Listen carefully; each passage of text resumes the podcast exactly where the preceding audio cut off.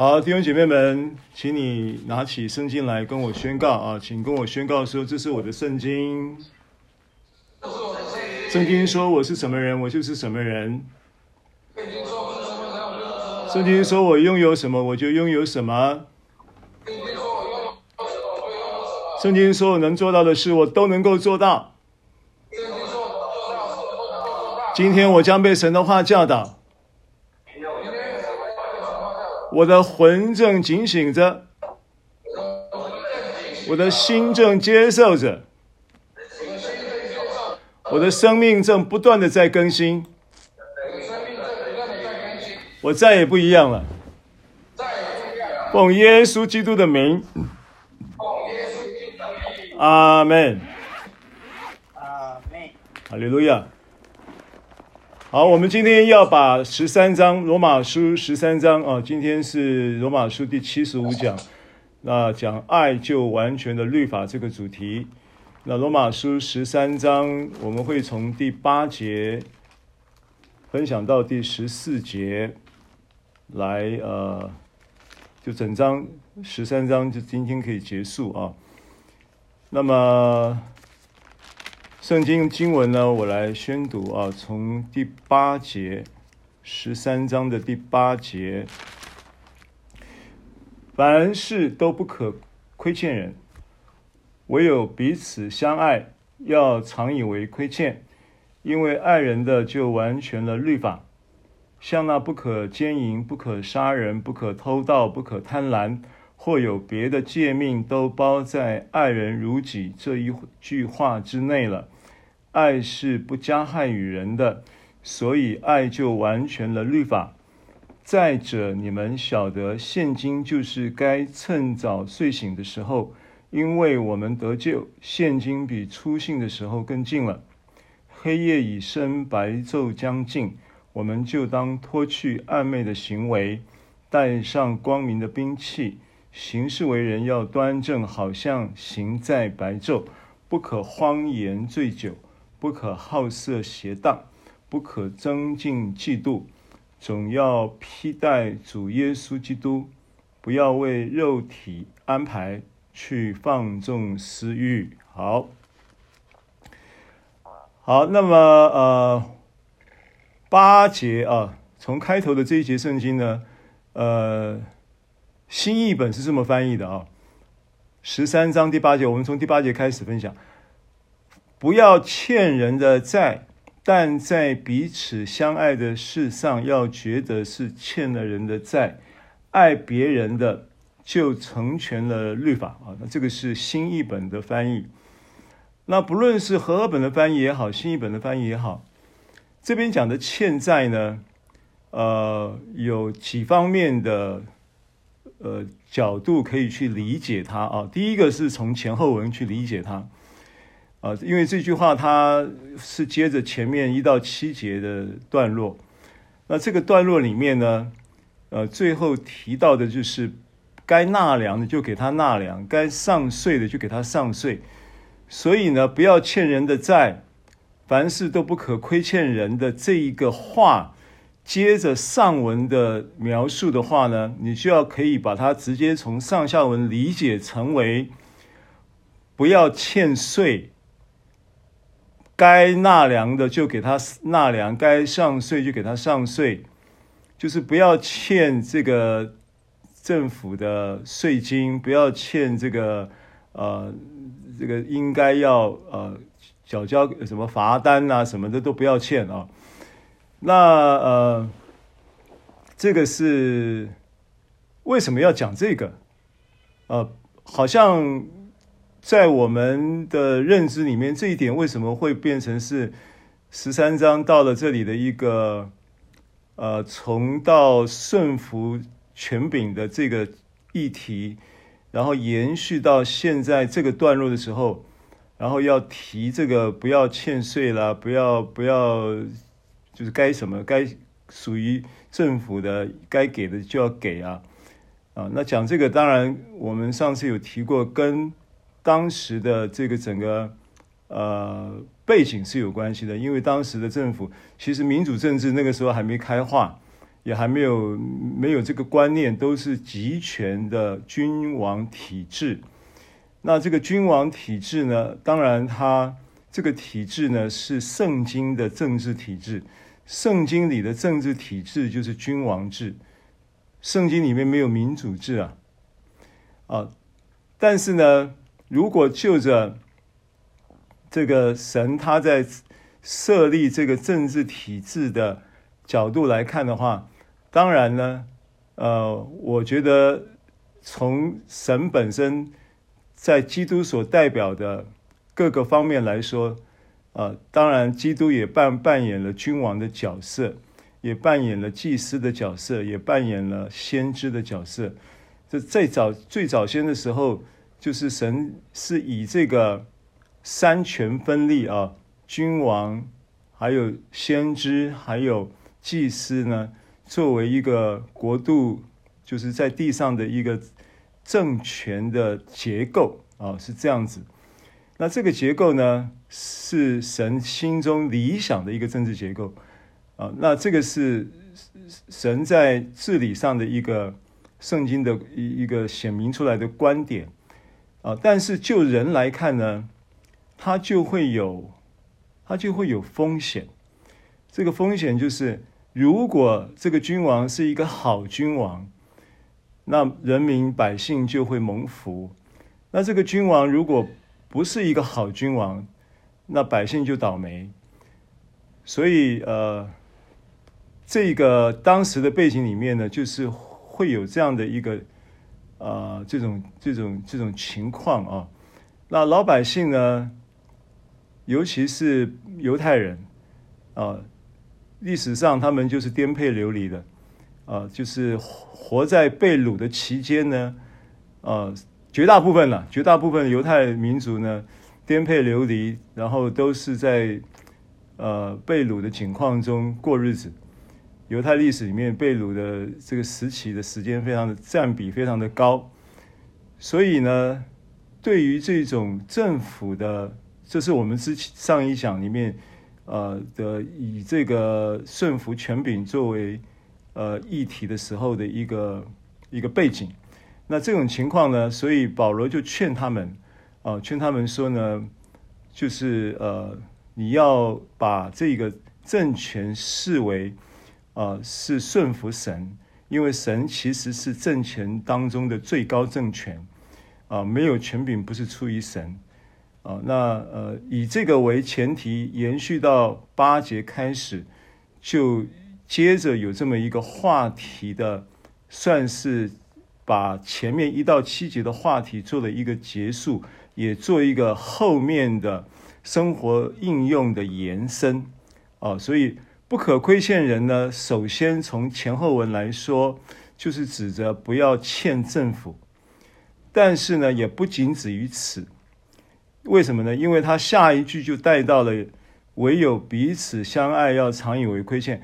所以呢，延续的之前一到七节的话题之后，又转了一个方向呢，又谈论到了就是肢体啊。就是在基督里面的这样的一个，嗯，家人的关系、肢体的关系、彼此相爱的命令啊等等呢，呃，又把它 point out 出来啊，又勾勒出来了。好，那么所以这个不可亏欠人呢，除了刚才我们第一个前后文的理解，不要欠政府的，那也当然也指到。也可以带到的，从下文就可以带到的，就是不要亏欠你的肢体，啊，那不要亏欠肢体，提到的是爱的这样的一个动机啊，这样的一个衡量标准的时候，那这一个就会指着，呃，圣经中有一个呃肢体关系的经营，譬如说约翰一书三章啊。约翰一书的三章，我来读啊。约翰一书三章的十八节，这个经文呢，他的教导说到什么呢？说到一个针对彼此相爱要常以为亏欠的这句话，你怎么去理解它？约翰一书的三章的第十八节说，啊，十七节开始啊，凡有世上财物的，看见弟兄穷乏，却塞住怜悯的心，爱神的心怎能存在他里面呢？小子们啊，我们相爱，不要只在言语和舌头上，总要在行为和诚实上。啊，所以当他带到唯有彼此相爱，要常以为亏欠的时候，我们的理解就是一个肢体关系当中会有财务的一个帮补。啊的这样的一个一个一个叫做爱的实践了哈，啊，那这个是关于不可亏欠人的这一个角度里面的思考。所以当当这个肢体关系之间有所谓的财务帮补的这样的一个爱的实践的时候，它就会有一个施给的一方，还有一个受啊，就是领受的这一方。所以他这两方呢，这边讲的不是讲施给这一方，这边讲的是领受的这一方啊。所以领受的这一方，他讲到财务帮补的时候，那一定呢，不一定这个东西呢，它这个关系的建立呢，它并不是完全就是定义在施给，有时候呢，可能会是一种借贷的关系啊，因为。圣经中提到关于借贷的问题的时候，呃，他呃有一点像是林哥林多前书八章，保罗在讨论，在谈论关于吃既有像之物可以吃，到底可以吃还是不可以吃？那到底你在教会生活当中，你可不可以跟人家借钱？哦，这个借贷关系在圣经中到底是怎么看的？当然呢，如果你有印象呢，在旧约圣经呢，他呃，或者是耶主耶稣的教导里面呢，你都有印象，对不对？我们因为时间，我就不列举这么多的圣经文啊。呃，其实相关的圣经文是很多的，就是说，呃，关于这个，譬如说，我举个例子啊，譬如说，《生命记》二十八章，《生命记》二十八章一到十四节呢。讲到祝福，对不对？讲到我们如果呃这个听呃这个父的诫命，然后呢也听从这个母亲的法则啊、呃，听从听从神的话语，就以下的福就会追随我们，对不对？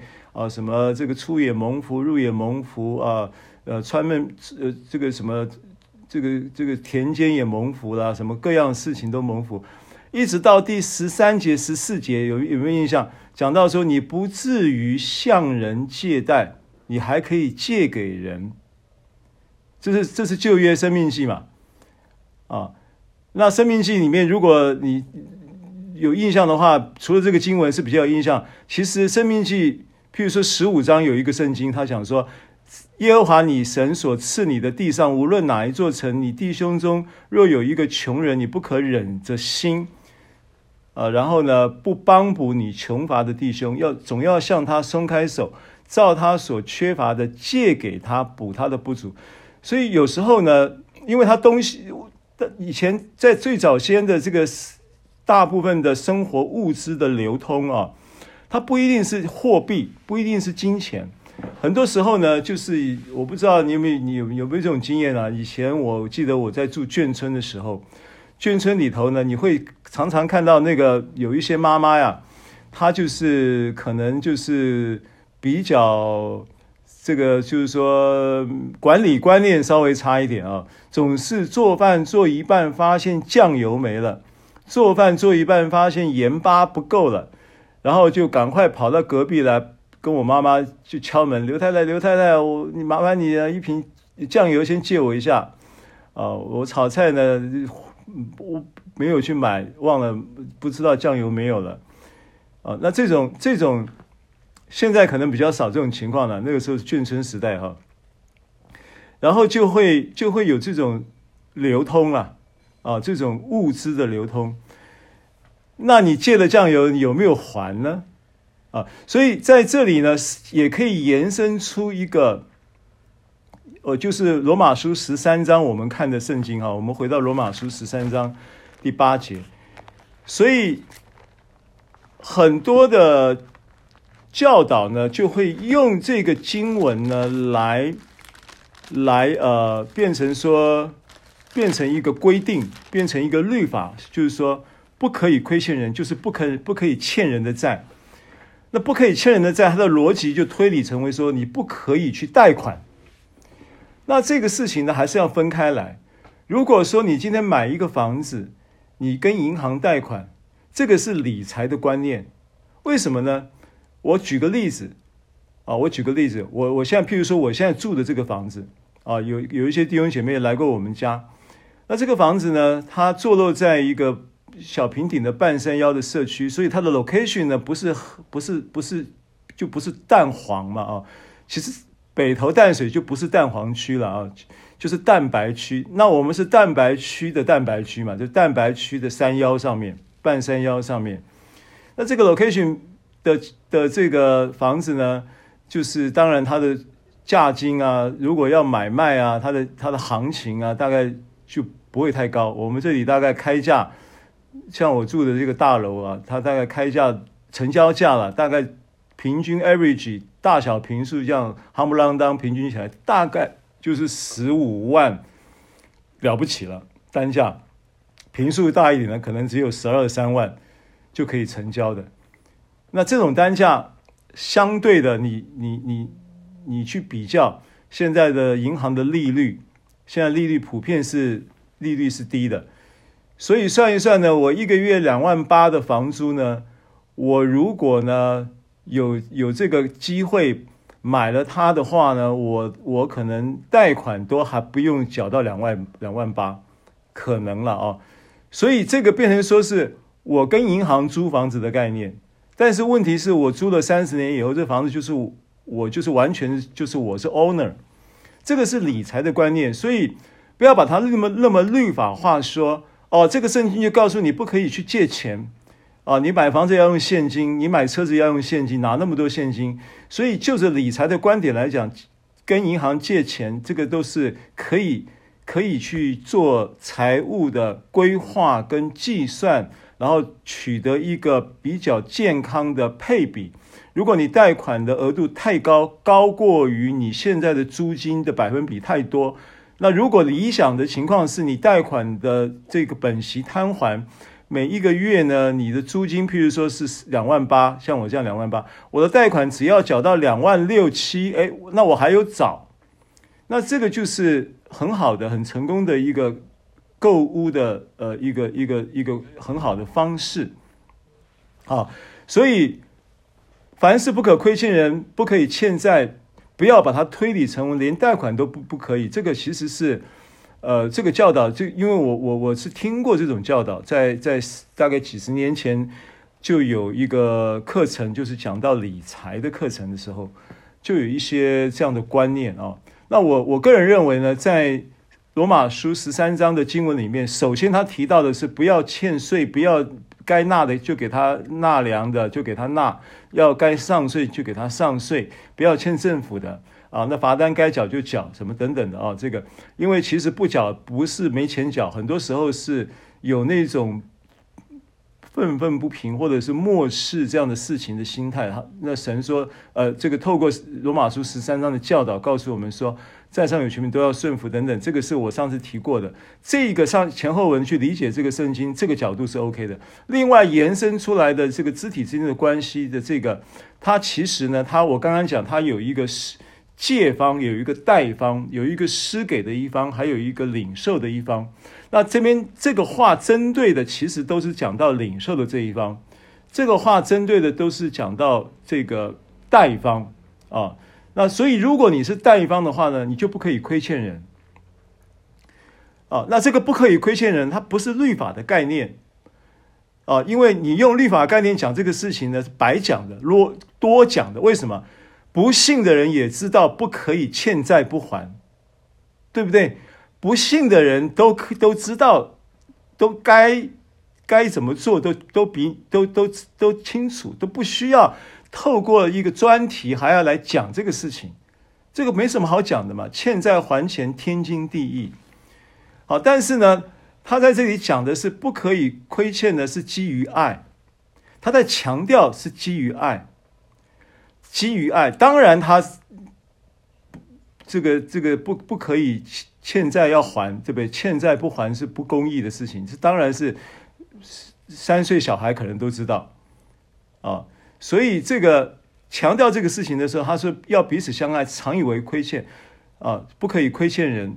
然后要接着带到的是要要常以为亏欠。好，那这个从第一句圣经的，就是十三章八节的第一句说不可亏欠人，我们就要理解成为不可欠政府的，这是前后文。第二个，不要在因为弟兄，因为有一个正面的教导，我刚刚举例约翰一书三章的这个例子啊，然后呢，我也举例了生命记的例子。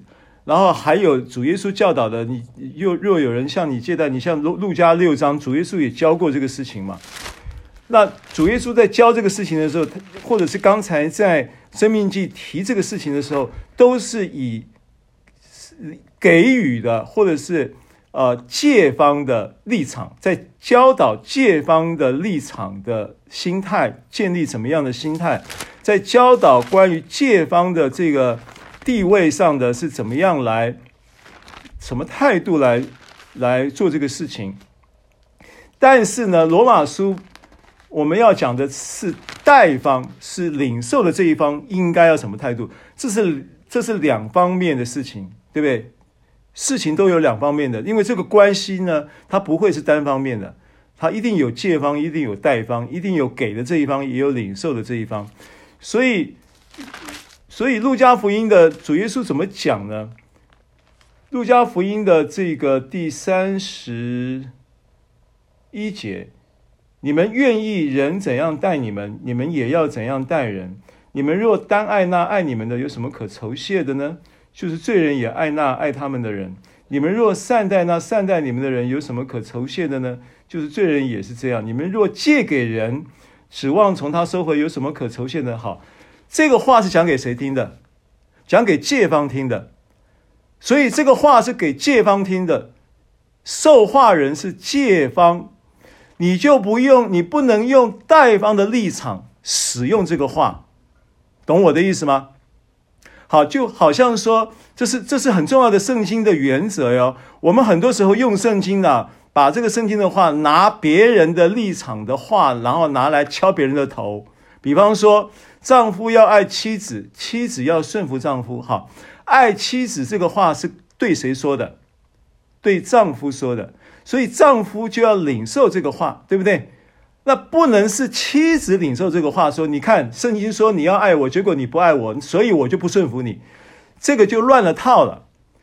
发话有发话的对象，受话有受话的伦理。好，所以同样的，今天你借钱的。就是所谓的借方跟贷方啊，贷方就不能拿这个话来去给借方说，你看圣经说，圣经说你不可以拒绝我哟，对不对啊？因为而且呢，我欠债可以不用还哦，因为你们若借给人，指望他从他收回，有什么可酬谢的？意思就是说，你不应该指望我要还你哦。那这样子，我请问你借得到吗？第一个，第二个，这也不是真理。因为这个话根本不是对你说的，你不能拿这个话拿来去去敲别人的头嘛，对不对？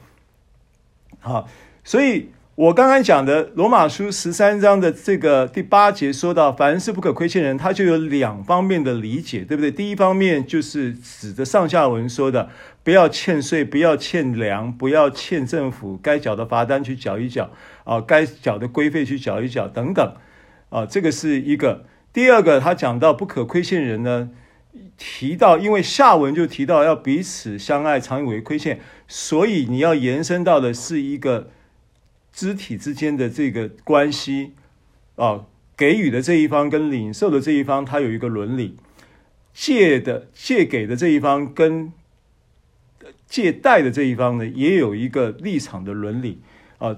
你要从这个角度来看圣经的教导，就会清楚。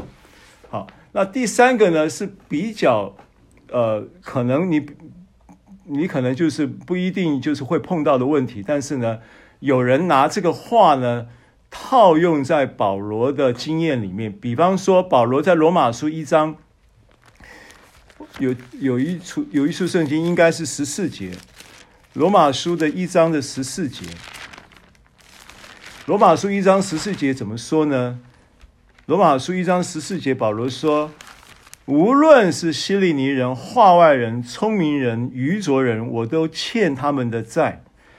啊，很多人就拿保罗这个话，就说你凡事不可亏欠人，对不对？你看到任何的人呢，你都是你都是债务人。为什么？你欠他福音的债。哦，对不起，这个不是通则。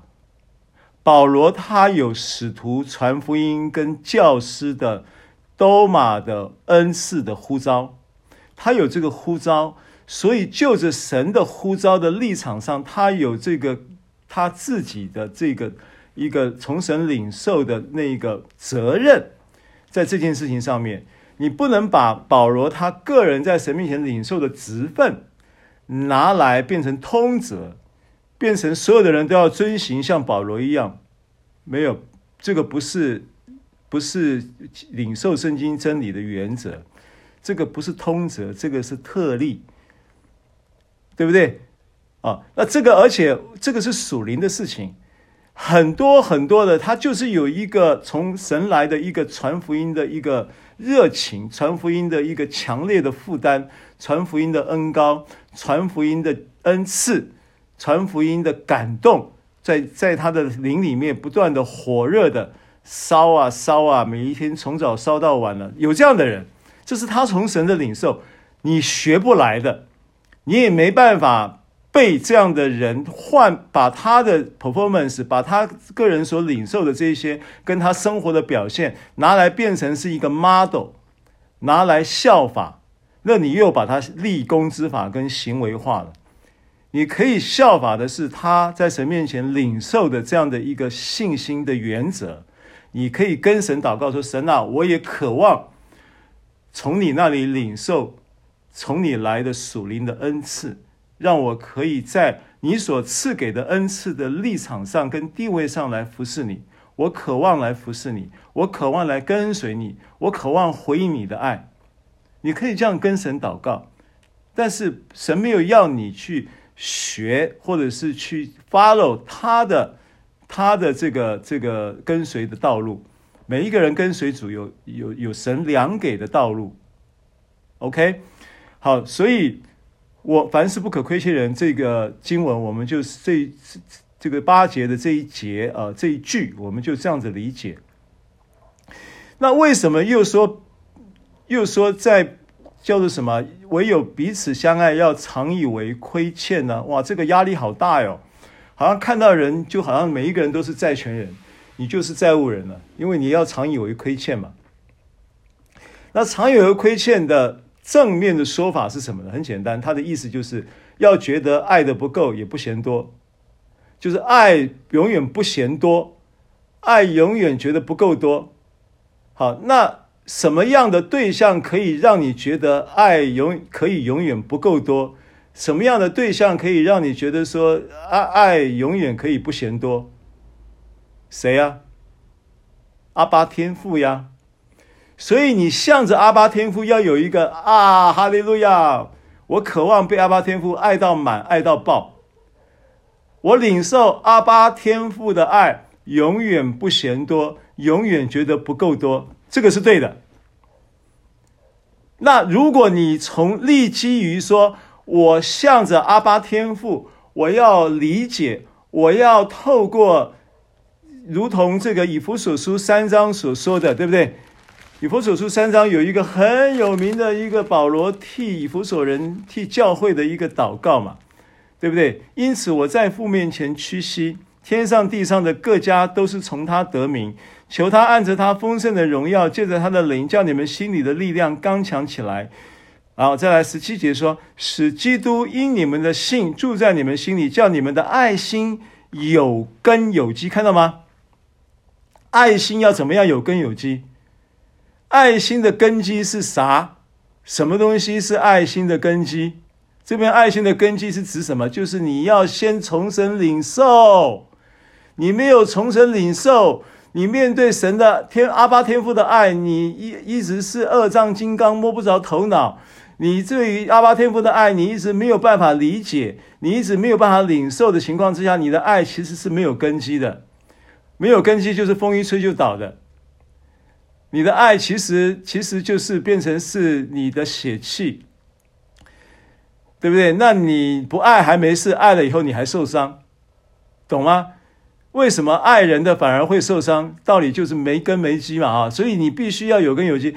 然后呢，这个有根有基是指什么？我除了我直接就告诉你答案的同时，其实下文也很清楚的告诉我们说，这个根基要如何建立呢？他说，这个根基要能以和众圣徒一同明白，一同明白，一同领略。原文是这个意思：一同进入，一同主观的去经历。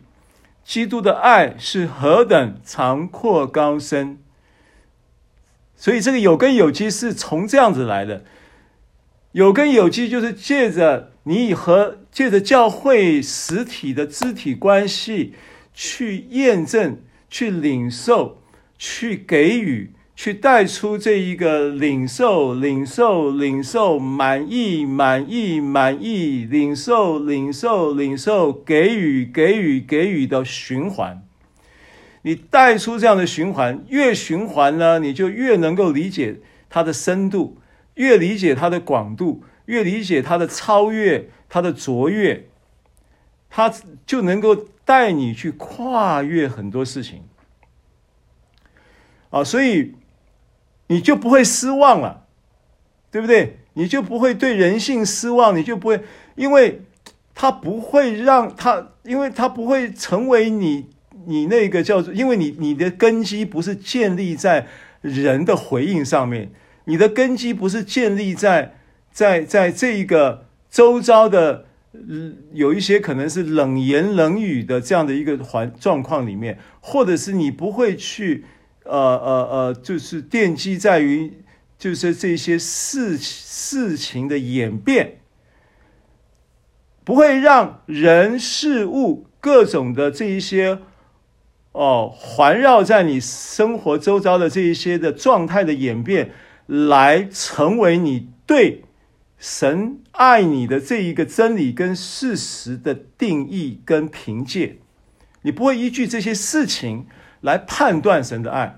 来理解神的爱，明白吗？所以你是透过耶稣基督，并且也透过他正确的去实践、去验证这一个教、这个教健康的一个教会生活的环境里面去、去、去带出这样的一个正向的循环。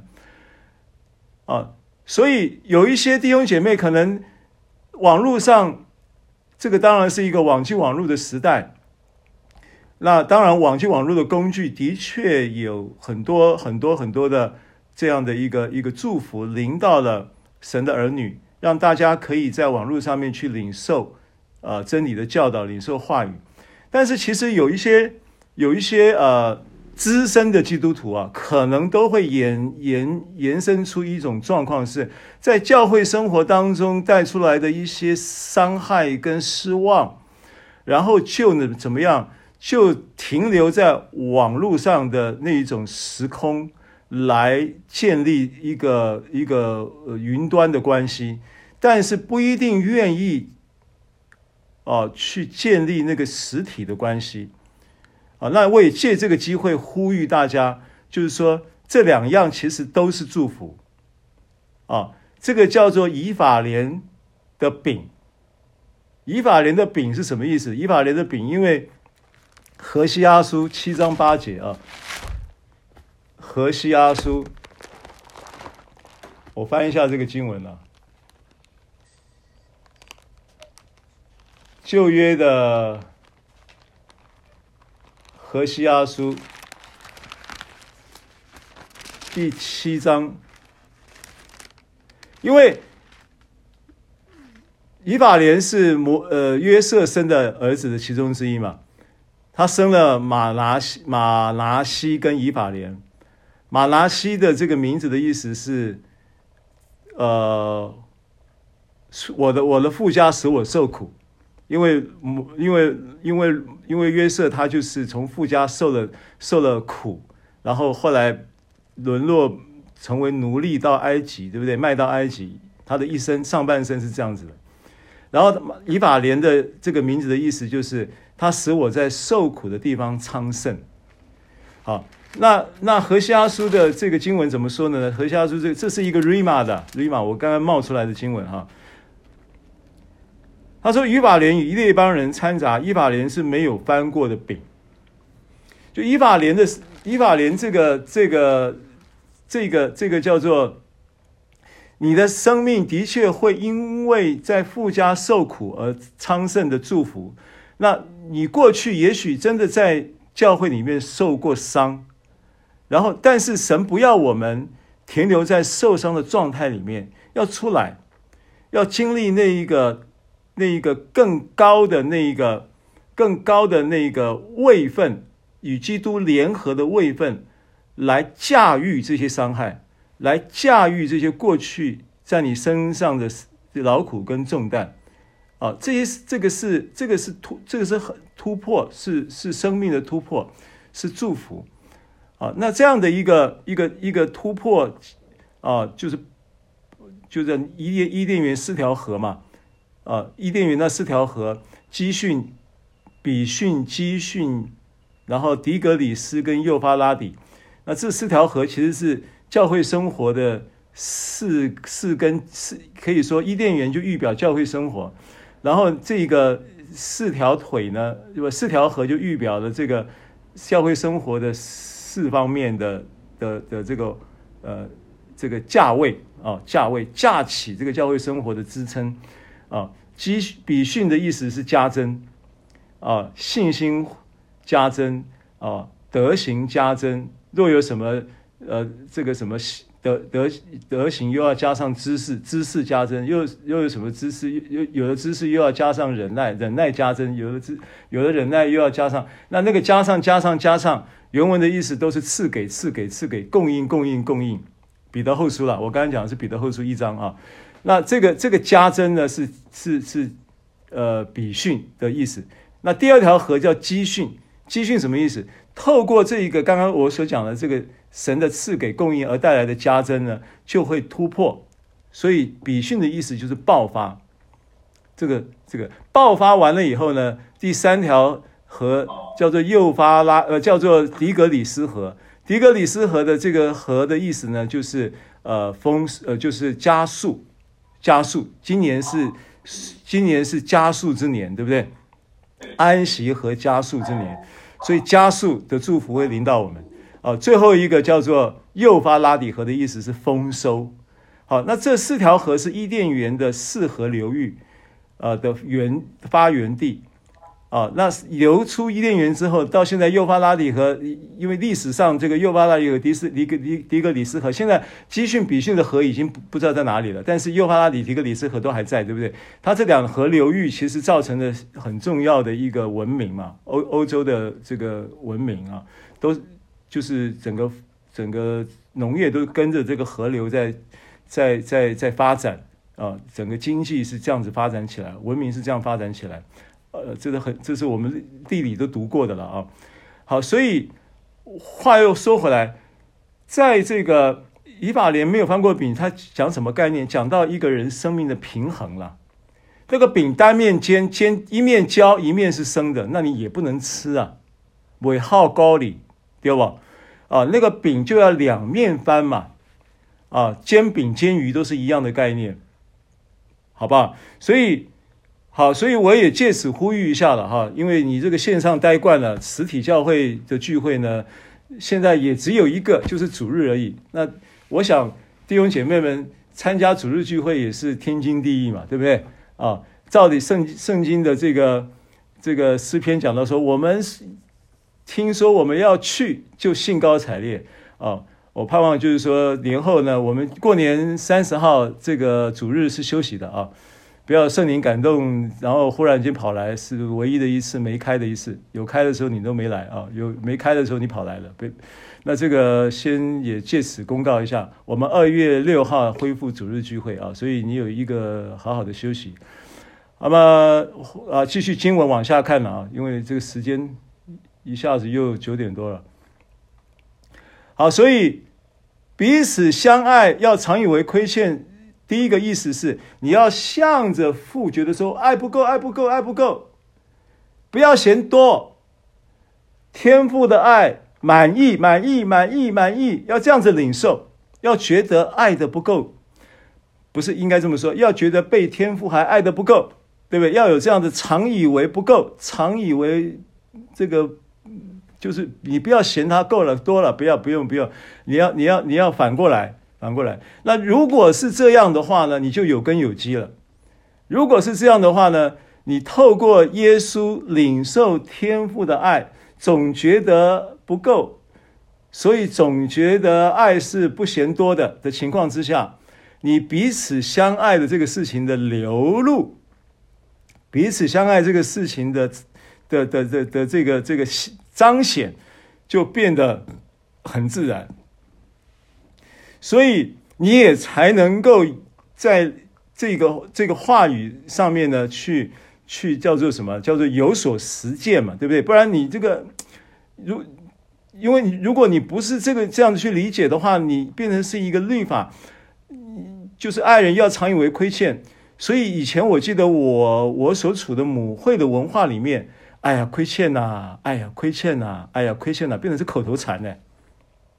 亏欠变天经地义，神没有要我们负债，无论是财务上、物质上的负债或情感上的负债，那都是重担，都是包袱。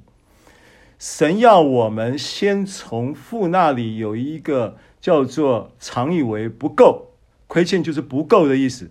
常以为不足，这样的一个前提之下，带出来一个很自然的流露，所以彼此相爱这件事情呢，就一点都不为难，对不对？你偶尔你还会听到教会的牧师在那里呼吁要彼此相爱，彼此相爱，这个其实都已经脱离了这个真理的真理的这个正轨，变成在要求。爱如果是要求来的，那不是真爱呀。All right，哦，我刚才那个不是要求，我是呼吁啊，哦，我是提醒，是呼吁，啊，就需要平衡了，需要平衡。那么，呃，这个，所以我们，我我我们，我们就是站在这个这个叫这个原则、这个根基上来看这句话，你就理解了。所以在彼此是。呃，经文就是说，唯有彼此相爱，要常以为亏欠。这句话你就理解了，对不对？要不然的话，字面上就是哇，压力好大。这个经文看的压力好大，然后大家还真的把这个经文拿来奉为圭臬啊，啊，然后就是亏欠啊，亏欠啊，变口头禅了。我们以前母会就是有这个有这个文化啊。好，所以啊，接着呢，因为。爱人的就完全了律法哈，那这句话你就很容易理解。从刚才我做的这一段的这样的一个解释跟铺陈呢，爱人的就完全的律法。那我请问你，这个爱人的啊，它是动词啊，阿嘎佩的动词叫阿嘎阿嘎帕欧，阿嘎帕欧爱阿嘎帕欧啊，这个阿嘎佩的动词爱人的就完全的律法。那这个爱人的你要怎么理解？完全律法的，成全律法的是谁？是基督嘛？所以爱人的就完全的律法的逻辑，一定是从基督的这一个定死、埋葬、复活、升天的救赎里面，看见人是怎么样，天父透过他的爱子基督，将天父的爱表明出来，对不对？因为唯有父怀里的独生子，将他表明出来。那你从这个表明里面去觉得不够多，不够爱的不够爱的不够爱的也不嫌多，有一种总总觉得不够，领受上总觉得不够，领受上总觉得啊、这个这个不嫌多的情况之下，你就会有了这样的一个领受的前提，你自然的就能够流露。那你自然的流露呢，这个就完全的律法。这个就补全了律法。所以爱人的这个理解，你就必须有层次的去理解它，不是要求你要把爱采取一个具体的服务行动，具体的这个叫做呃呃呃肯定的言辞，具体的这个呃这身体的接触，具体的这个精心时刻的安排，呃具体的这个什么呃语爱的语言来表达爱，那其实。完全又反了这个真理的逻辑，对不对？刚刚我们讲的这个真理逻辑延伸到爱人的就完全律法这件事情，就变得很自然，就变得是一个彰显结果。然后他后面就提了这一些话啊，第九节，向那不可奸淫、不可杀人、不可偷盗、不可贪婪，或有别的诫命。那保罗怎么忽然间又把十诫搬出来呢？他回到了一个律法的。一个母法嘛，十诫是律法六百一十三个规条的母法。那回到这个母法，告诉你说呢，律法的这个根本呢，是由爱来成全的。那因为你有了，你如果有了爱，你不会去奸淫的。你如果真的这样领受，觉得总是不够啊，然后一直洋溢啊，这个爱，你哪里会去奸淫呢？你一定借着这个爱，你会爱你的妻子嘛？因为你借着这个爱，你也会爱你自己的身体嘛。那借着这个爱，你甚至会爱那一个、那一个、那一个、那一个要要跟你有可能或者是有意图跟你发生这个关系的对方嘛。因为这个爱呢，你也不可能杀人嘛。这个爱很容易的就会吞噬愤怒嘛。这个爱，这个爱很容易就能够融化你的嫉妒嘛。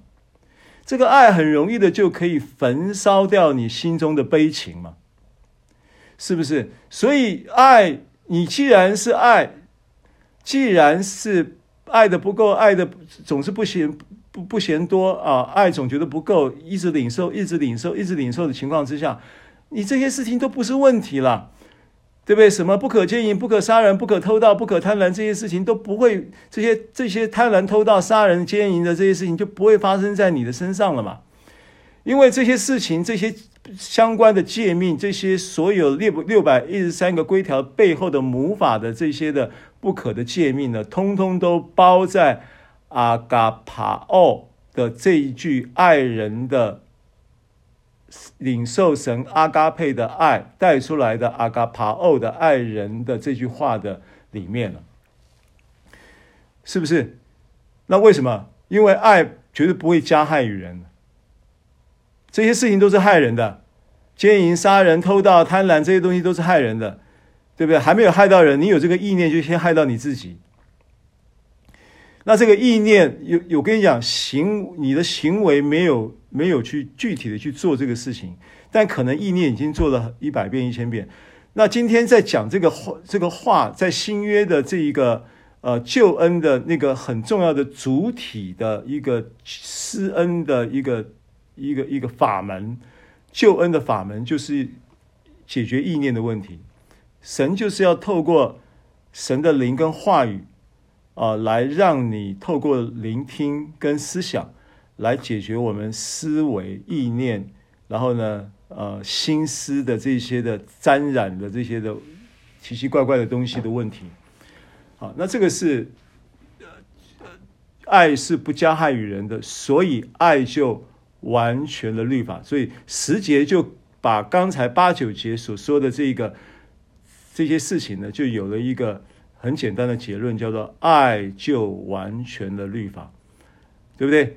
啊，那么呃，约翰一书四章这个经文我们也都熟悉了哈。四章我们我来读一下十节到十一节，还有十九节，因为这个是很重要的一个一个一个真理，大家也许都已经理解了，只是说呃，它就必须要成为我们的意念的反射。让我们在这个意念的反射当中呢，去经历这些事情，去去去感受，去验证啊，这个话语的真实。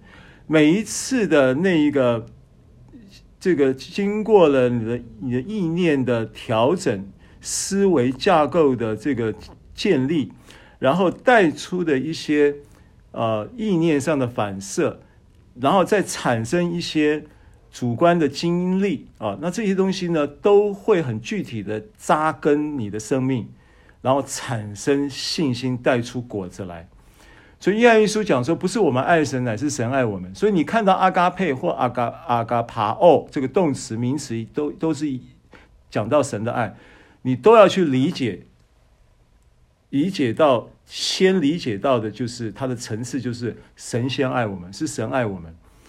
如果不是从这个作为你的一个爱的行动采取的一个根基跟出发点的话，啊，跟启动的缘由的话，那个爱是飘的，风一吹就不见了。猜他的儿子为我们的罪做了挽回祭，这就是爱了。亲爱的弟兄啊，神既是这样爱我们，我们也当彼此相爱，看到吗？约翰一书，约翰跟保罗同样的看法嘛，对不对？神既是这样爱我们，所以如果不是从神那里先领受了这样的爱，不是我们爱神，是神爱我们，对不对？不是透过他的儿子为我们的罪做了挽回祭，透过基督让我们去验证，让我们去理解，让我们去领略基督的爱是何等的长阔高深，神的爱是何等的长阔高深。那我我们就很难彼此相爱，对不对？哦，所以我们爱呢，是因为神先爱我们。这是约翰一书四章几节圣经啊、好，所以这个就是呃第到第十节了哈。我们现在已经分享到第十节了啊、那再来呢，就是十一节。那十一节呢？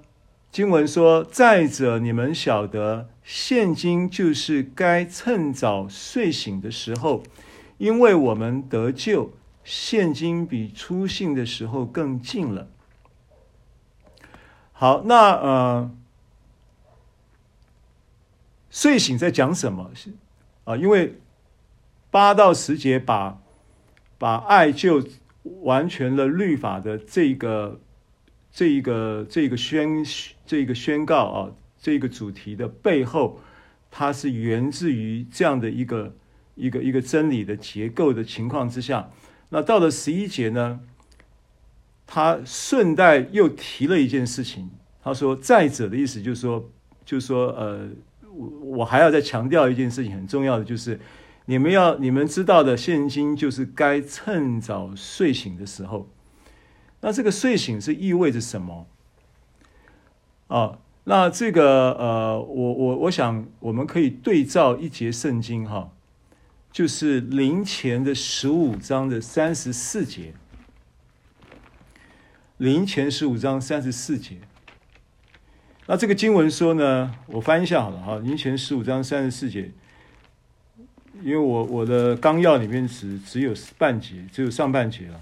那我想把这个经文呢，整节来看一下。十五章的三十四节说：“你们要醒悟为善，不要犯罪，因为有人不认识神。”我说这话是要叫你们羞愧。好，那呃，醒悟为善，醒悟为善呢？它的，如果你。圣经有中文、中英文对照的话呢，呃，King James 呢是这么翻译的，说 “Awake to righteousness and sin not”。所以为善在 King James 的翻译是公义，所以你要醒悟，向着公义醒悟过来，啊、呃，变成是这个意思：“Awake to righteous righteousness”。Righteousness 对，righteousness 就是要向公义醒悟过来，向公义醒过来。啊，那对照到刚才罗马书这个经文说，你们现今是趁早睡醒的时候。所以，如果这样子去理解这个圣经，他在讲的意思就是说，你要向着公义的身份醒悟过来，不要再对于你自己的身份啊。一知半解、迷迷糊糊的过日子，你要向着公神所赐给你这个公义的身份有所醒悟、有所启示、有所掌握、有所理解。啊，OK，这个是我们去我我去解解读这个趁早睡醒的概念，因为前面讲到被爱的事实，前面讲到爱就完全的律法的这样的一个教导。那基于这样的一个教导，我们可以呃从神那里一直觉得呃领受的不够，所以啊要多多的啊呃，因为天赋是爱你爱爱爱不完，对不对？爱你爱爱爱不完嘛，二零二二嘛，爱你爱爱爱你爱爱爱不完啊，那这个。爱不完，你领受也领受不完。你要常以为不足，常总觉得不够，然后常以为亏欠是这个意思。那你有了这个常以为不足，常以为不够，常永远不嫌多的领受的情况之下，你当然就能够彼此相爱嘛。彼此相爱就变得很自然啊。那有了这样的一个认知的时候，你必须不断的在什么事上呢？因为这些过程当中呢，你有偶尔，你你你即便是。呃，像保罗所说的，在这样的情况之下，你当然就能够去在这个浸泡在这样的一个爱被爱，然后以彼此相爱的循环的这样的一个实体经验的交流啊、的一个一个一个循环当中呢，就可以去理解到这个奸淫啊、杀人啊、偷盗啊、贪婪都是加害于人的，你当然就不会去加害于人，因为爱是不加害于人的。那这一件事情呢，很重要，是基于你对于你自己有一个公益的身份认知，因为在过程中讲起来很快，刘牧师几就是一堂课把它讲完了，但是经历是一辈子的事情，过程当中会有坎坷的时候，过程当中会有失望的时候。过程当中呢，你推心置腹的去对待某一个弟兄，弟兄回回过头来，对不对？反咬你一口，说你利用我，对不对？这种事情也天天在上演，天天在发生。这种情况呢，你都不能被这一些你不可预期的啊这一种啊人的反应跟跟这个你的付出没有看到。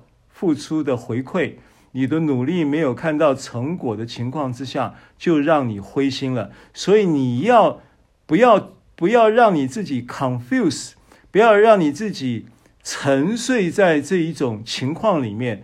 你要赶快从这一种情况里面，好像半梦半醒的状态里面，好像那一个迷惘的里面，好像那一个不知今夕是何夕的里面。好像是那一个，好像是那一个，那个叫做呃呃迷迷糊糊的状态里面醒过来，因为刚刚讲的那些描述啊，都好像是好像喝醉了一样的里面，所以保罗才会说不要醉酒嘛，对不对？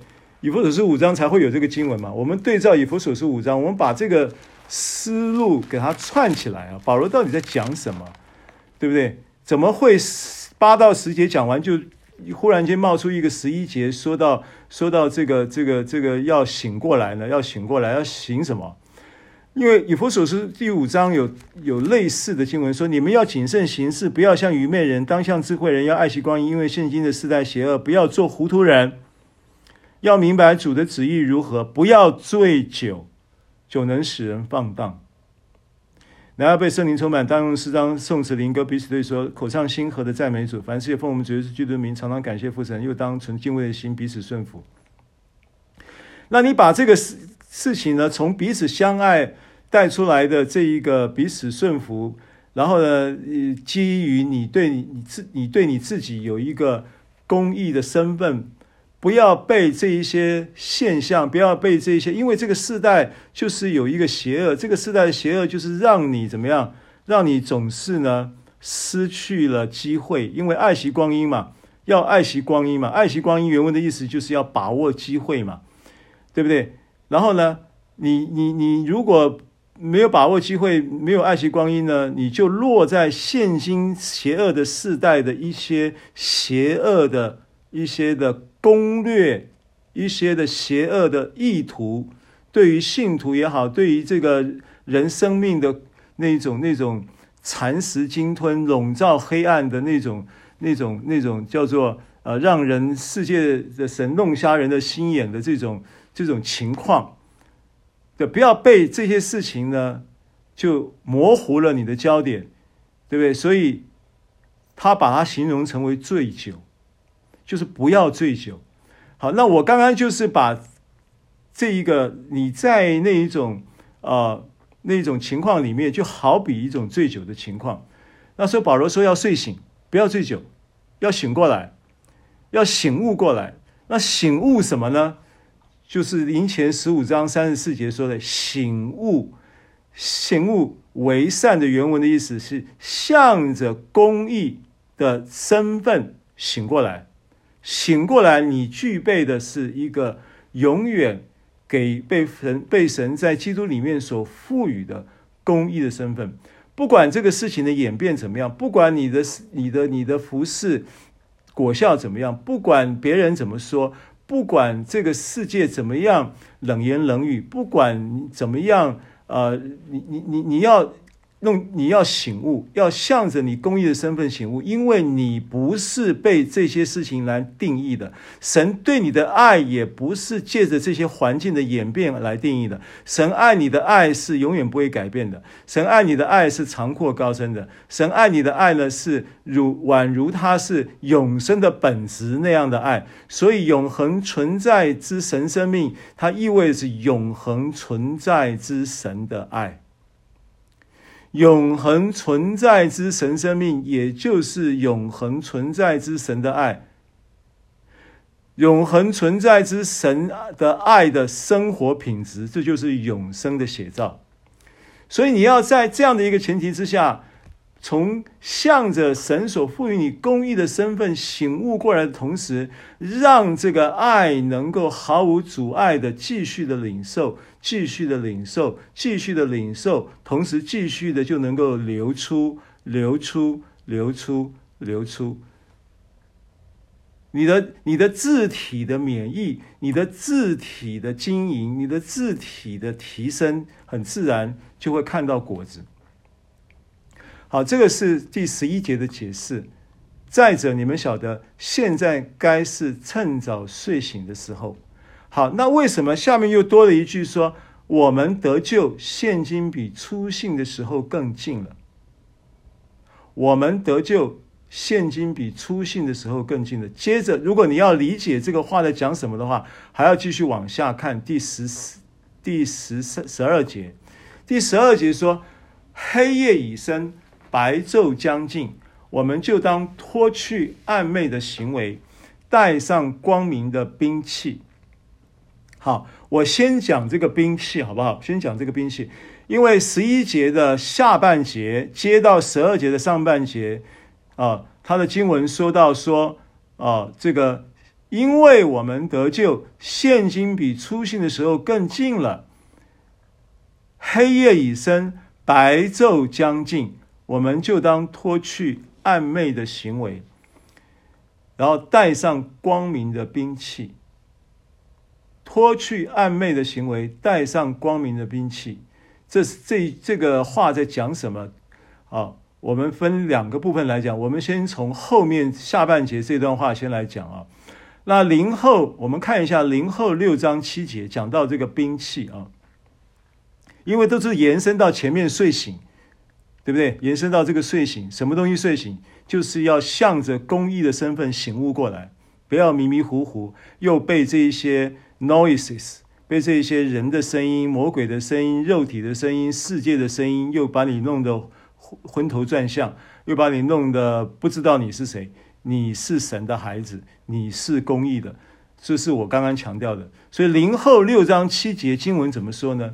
他说：“真实的道理，神的大能。”仁义的兵器在左在右，好，解出来了，解经解出来了，对不对？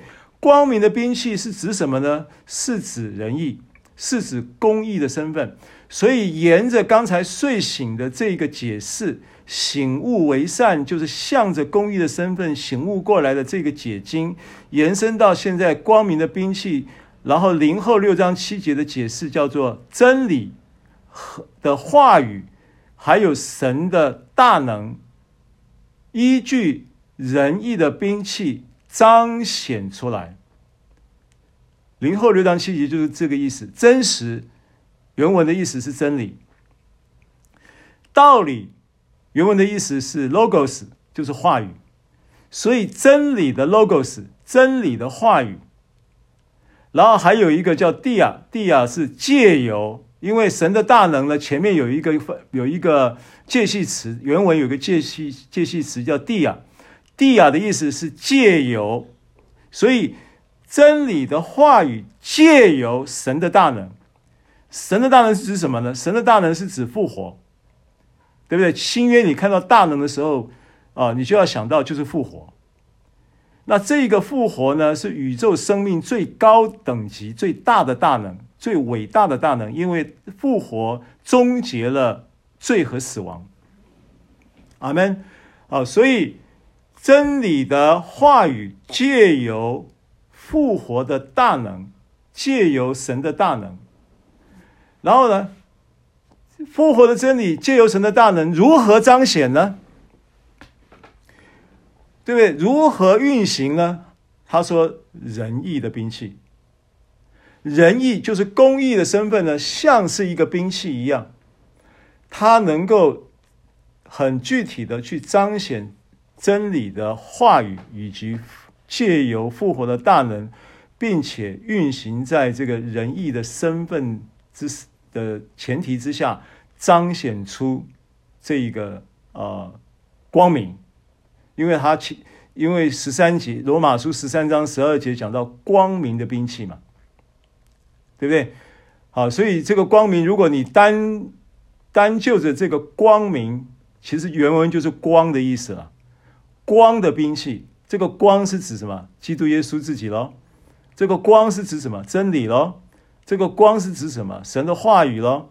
神的话语就是你脚前的灯，路上的光喽，对不对？这个光也是指到什么？指到神的能力喽，对不对？那光的能力显在人身上是什么？光的能力显在人身上是安息。安息本身就是一种能力啊。对不对？当有大风大浪的时候，然后呢，耶稣说：“住了吧，静了吧。”哎，风浪就止息了。代表什么？代表耶稣身上的能力是使风浪止息，就是安息的能力嘛。安息能力大到一个地步，风浪碰到他的时候就要屈膝嘛。风浪碰到他的时候就要点点嘛。这是安息的能力，这是基督嘛？对不对？好，那光也代表什么？光也代表什么？光也代表速度呀！物质界最快的速度最快的就是光啊！所以安息加速之年也在这里启示啊！阿门啊！所以这个就是仁义的兵器，光明的兵器，这个解释。好，那弟兄姐妹，前面这段要在讲什么呢？因为我们从十一节的下半节到十二节，接着。这一段话我们再看一次啊，十一节的下半节说：“因为我们得救，现今比初信的时候更近了。”然后呢，黑夜已深，白昼将近，我们就当脱去暧昧的行为，带上光明兵器。所以，为什么他会讲到这一句话说：“我们得救呢？现今比初信的时候更近了。”然后黑夜已深，白昼将近，那这个是什么意思？好，那看一段圣经你就明白。帖撒罗尼迦前书五章，帖撒罗尼迦前书的五章，贴前五章啊，我读一下，第一节开始啊，弟兄们，论到时候日期，不用写信给你们，因为你们自己明明晓得，主的日子来到，好像夜间的贼一样。人正说平安稳妥的时候，灾祸忽然临到他们，如同惨难临到怀胎的妇人一样，他们绝不能逃脱。弟兄们，你们却不在黑暗里，叫那日子临到你们像贼一样。好，接着第五节，你们都是光明之子，都是白昼之子。我们不是属黑夜的。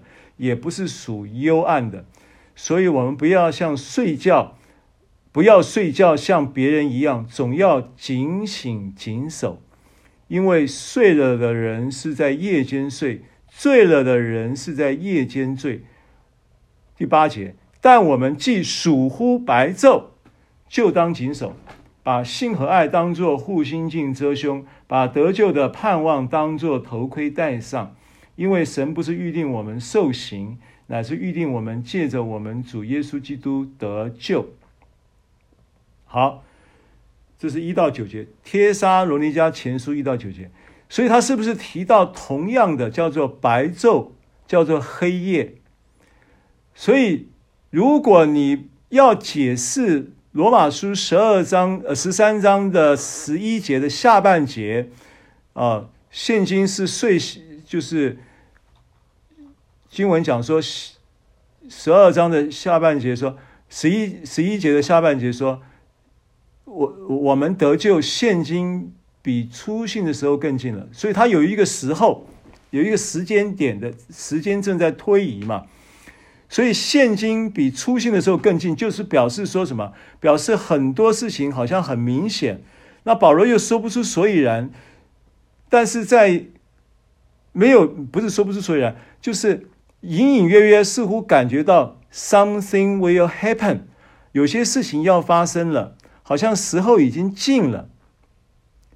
那很多人把这段圣经呢，跟跟这个帖撒罗尼迦前书五章我刚刚读的这个经文呢，把它解读成为，把它解读成为什么呢？解读成为世界末日。但是呢，保罗说时间近了，啊。时间近了，然后呢，保罗说这个近了，近了，近到现在两千多年都还没有到。我觉得这个应该不是指着世界末日，而是指着他们要面临的一个时期，或者是一件他们的末日。他们的末日又意味着什么呢？又意味着一种一种时代性的意义的终结，时代性的意义终结啊。呃来自于这个话，又是这个这一个预知的这种感受，因为这似乎是一种预感嘛。这种感受又从哪里来呢？这种感受又是从耶稣所说的话来。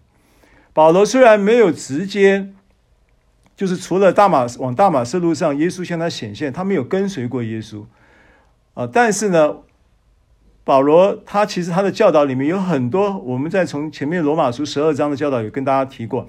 有很多的书信的里面的一些的教导，他引用他用的用字遣词都跟耶稣用的是一样的，所以我认为保罗间接的掌握了耶稣的一些的教导，甚至我也认为保罗也已经领受，也已经意识到耶稣发了一个重要的预言，在马太福音二十四章。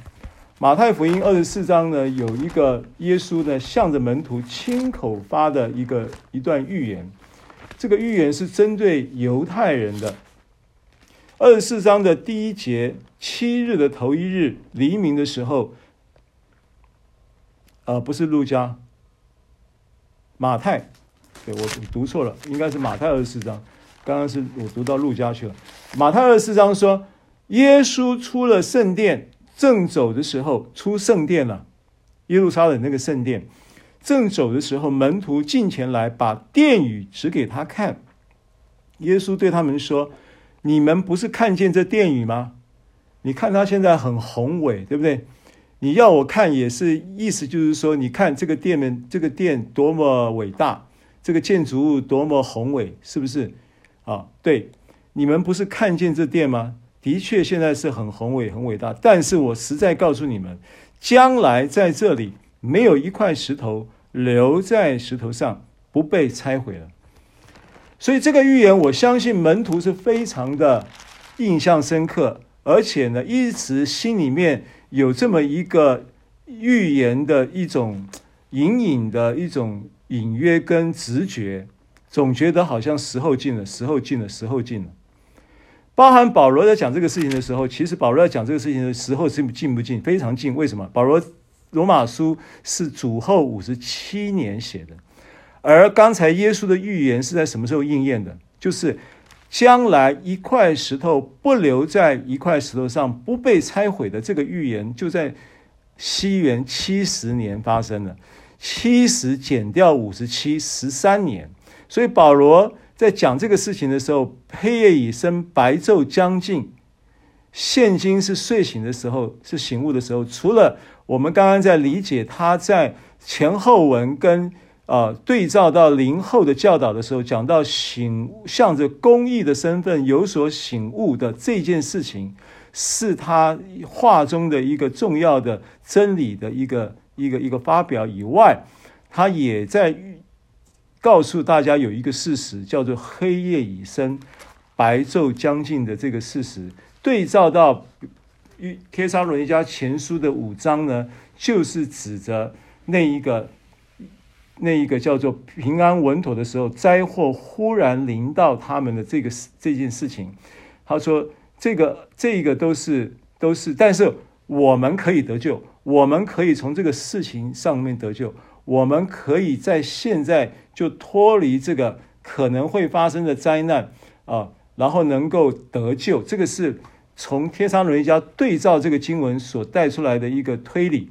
好，那所以回到罗马书十二章。黑夜已深，白昼将近。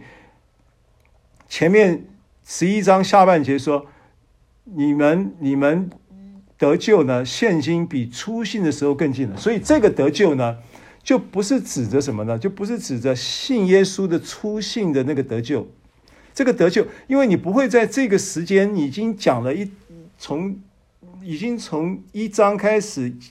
讲到这个福音的核心，二章说到外邦人的绝望，三章说到犹太人的绝望，揭并且揭示了因信称义的真理，一路把因信称义真理到八章讲完了之后，九章说出了到十一章说出了犹向着犹太人的这个救恩是怎么样，呃，怎么一回事的情况，十二章说到生活的果子跟实践的时候，还在讲你是什么得救的，不会是。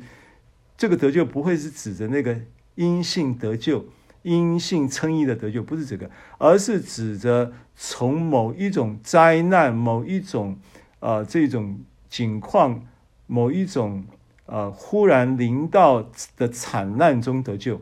这是对照到帖撒罗尼迦前书五章的的经文的时候，可以做的这样的一个判断。所以现今比出信的时候更近了，时间越来越近了。因为我刚刚跟你讲，保罗在讲这个话的时候是主后的五十七五十七年。那么事情，耶稣的预言，一块石头不留在一块石头上，不被拆毁的这样的一个预言，是在主后七十年就应验了。啊，就是这个耶路撒冷就被拆毁了。整个圣城的，就一块石头不在一块石头上。为什么会一块石头不留在一块石头上？因为它有有很很多的那个那个包金啊，那个包金被火一烧融化了以后，就留在那个缝里面。石头缝里面都是黄金。你说那个士兵不去拆石头吗？肯定拆石头去刮黄金出来。所以呢，每一片石头都被拆开来，每一块石头的每一块石头那个缝当中间的黄金都被刮走了。啊，这个就是。这一件事情预言的一个一个一个对照啊，好，那如果把这一件事情这样子去理解它的同时，我们也就呃知道说，也就知道说，在保罗的这一这个针针对，因为我刚刚讲，他不是指责这个阴性称义的。这个得救，而是指的从某一种情况里面得救。但你当然也可以应用到，因为林前十五章开头的时候，我们刚刚提到醒悟为善，其实开头的时候，保罗就已经把十五章的主题揭示了。十五章主题在林前十五章开头的时候说：“弟兄们，我如今把先前所传给你们的福音告诉你们知道，这福音你们也领受了，又靠着站立得住，并且你们若不是突然相信，能以持守我所传给你们的，就必因这福音得救。”所以这个讲的这个得救呢，当然林前十五章讲到这里的时候，他在也在重新定义这个得救。而他重新定义这个得救的时候，他有一个层面，他在提到的，跟我们刚刚所说的这个呃，从某一种灾难跟惨难中得救呢，它是同一件事的两一体两面的，因为你不但有一个，你不但有一个从具体的事件中得救，呃，刚刚我们讲的是一个具体的事件，是耶稣所预言的事件，保罗应该也是指这个事情。证明的经文是临前是贴前五章的那段圣经，讲到白昼跟黑夜是指的这么一件事情的话，那我们就可以把十三章也这样子定义。呃，这个得救是这样子的，但实际上呢，你你在你在这个前后文又可以找到一些蛛丝马迹，就是从十二节之后，黑夜已深，白昼将近，脱去暗昧的行为。十三节、十四节说，行事为人要端正，好像行在白昼，不可欢宴醉酒。所以呢，你会发现呢，这段圣经呢，从十从第八节开始，一直到到现在为止，它一直是一个有一个。一语就是一一段话，但是是双关的真理在平行的运行啊，一个一个一个一个一个平行的一个运行的一个真理，在我在我们去理解的这个这个经文的时候，我们可以有这样的，因为它贯穿着从开始的时候，爱就完全的律法，而律法的完全呢，是依据你在向着公义身份的。的一个醒悟，向着公义身份的醒悟呢，让你呢，就是在这件事情上面呢，脱离那个黑夜所带来的这一种的呃呃迷茫啊、呃，带来那一个光明的兵器啊、呃，让你能够呢，呃，借着真实的道理，然后然后呢，还有这个呃神的大能，能够借由仁义的兵器在左在右，成为光明之子的同时。在你生活中也有一个一个平行的一个操作跟意义，就是行为端正，对不对？好像在白昼，不欢迎醉酒。所以，我们怎么样在那一个比当初得救的时候更近的、更临近我们的？因为保罗不知道那是什么东西，只知道耶稣的预言快，似乎感觉到快要成就了，时间越来越近了，但是他不知道是什么事。那只知道会有这样的一个可能有的灾难，但是呢，指向的是那个圣殿，圣殿代表的就是他们的信仰的一个一个基地，一个核心的一个物质的代表，对不对？但是保罗其实在他的向外邦人传福音的使命当中呢，圣殿越他与他的关系是越来越远，因为他脱离律法。他在传递恩典的福音的时候，他甚至耶路撒冷都很少去，对不对？行传里面进出耶路撒冷没有去计算过次数，但是应该五十个指头可以算得出来。啊，最最早先去到耶路撒冷的这个经历呢，是应该记载在灵行传的十五章，开了那场辩论会。我们上次有好像有跟大家在主日信息提到这场辩辩论会的内容，啊。那所以保罗呢，一面说来有这样的一个预感的同时，也接着这一个前后文的教导呢，继续在说明你如何在仁义的兵器在左在右，向着公义的身份醒悟过来的时候带出来的果子，有好像白昼不不在黑夜里行的这样的一个光明之子的果子，又是指什么呢？就是指着。后面十三节、十四节所说的，所以这段圣经到了这里的时候呢，又回到了果子的概念，而这个公益的身份的醒悟，向着公益身份的醒悟跟确立，成为你的意念反射的这样的一个一个真理带出来的，自然就会是行为端正的果子啊！因为我我现在讲的是十三章的十三节、十十二节到十四节这个段落啊。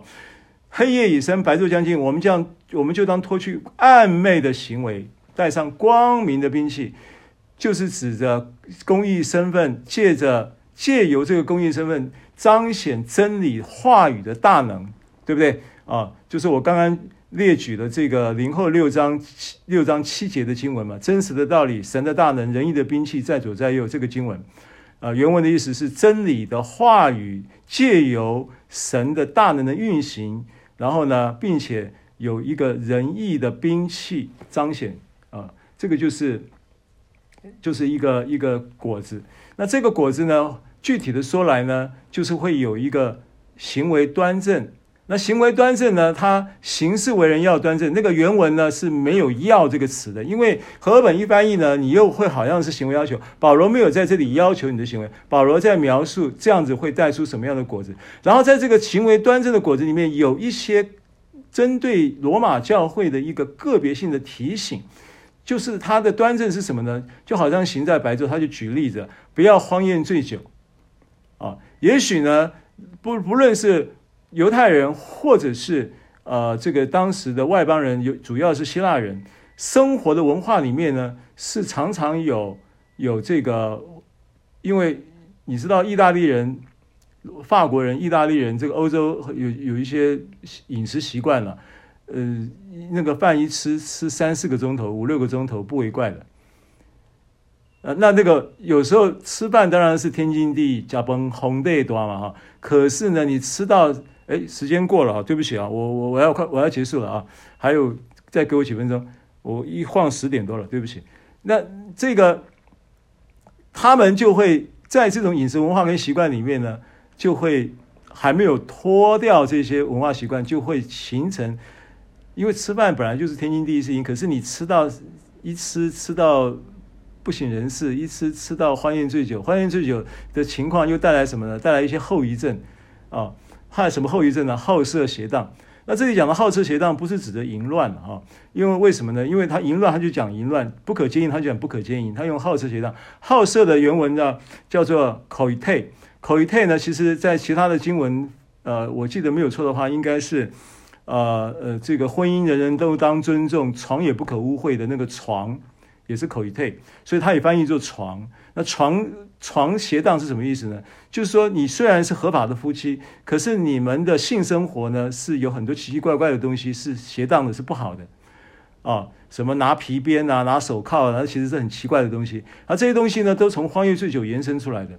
这个也许保罗针对当时罗马、希腊或者是希腊人的这种呃饮食文化啊，或者是罗罗马人的这呃罗马当时的人的一种社会的文化里面。有一些这些的弊病啊，那保罗做了这样的一个提醒啊，就是这个是端正列举出来的这样的一个不是标准举例而已哈。你不要说啊，我这个不要没有荒宴醉酒，不好色邪荡，就就就是端正了啊。这个不是用这个逻，不是用这个行为的这样的规范作为解读这节圣经，而是用另外一个角度，就是当时也许保罗这样的一个提醒啊，呃，是他们的社会文化里面有东西，所以不可以增进嫉妒啊，因为我们是光明之子，好像光明之子的见证仅此而已，不是这个意思啊，他是列举列举，那这个列举会举这些事情呢，是当时一定有这些情况等等，好，所以。他说：“总要披戴主耶稣基督，不要为肉体安排去放纵私欲。”好，那披戴主耶稣基督呢？这件事情呢，就会在有一些过去的灵恩的教导里面，就会说啊，我们要记得披戴基督，要披戴基督，要记得披戴基督。首先，我要告诉你的是，《加拉太书》三章二十七节，《加拉太书》三章二十七节说：“你们受洗归入基督的，都是披戴基督了。”所以我们早就已经披戴基督了。那为什么保罗在这里十三十三章这里十四节这里又讲说总要披戴主耶稣基督？加太书也是保罗写的呀。保罗怎么怎么前后说说法不一呢？不是说法不一。保罗在加太书讲到，你的确已经受洗归入基督的，都是披戴基督了。这个事实是有的。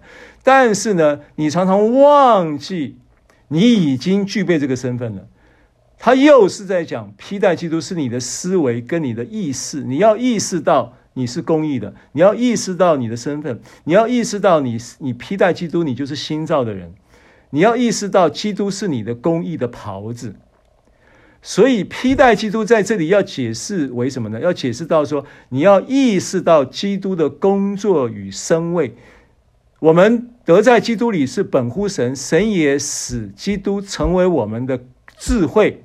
公义、圣洁和救赎，你要不断的意识到基督的工作已经完成的工作与他的身位，是这个意思。这是这这是罗马书十三章十四节讲到披戴基督的意思。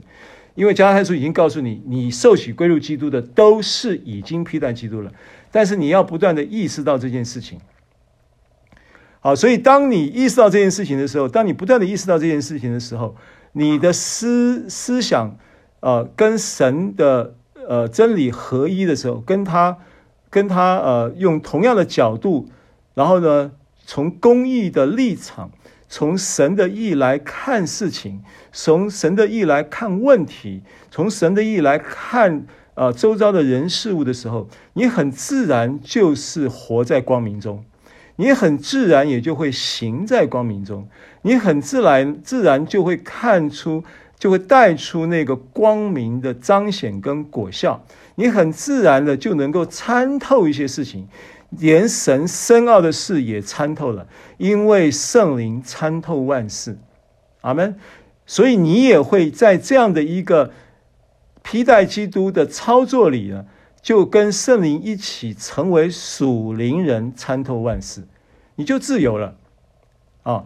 所以呢，不要为肉体去安排啊，因为肉体我说过，它是一种失灵的内置法则，而且是一种强制性的内在力量，它没有办法改良，也不能靠你的行为去摆脱。啊，所以摆脱肉体的办法是什么？摆脱肉体的办法就是披戴基督，就是不断的意识到你在基督里的身份，他已经完成了工作，以及他在基督里你你是谁的同时，意识到他的身位，他是复活的基督啊。透过意识到并承认耶稣基督的钉死、埋葬、复活、升天的救赎工作，再借由圣灵基于神的恩典所赐的生命之道，在道中生命之灵的运行、启示、说服与更新的过程。就让我们可以摆脱肉体，就让我们可以呃不放纵私欲，好不好？今天我们就分享到这里啊、请玉米牧师带我们做一个结束祷告，谢谢。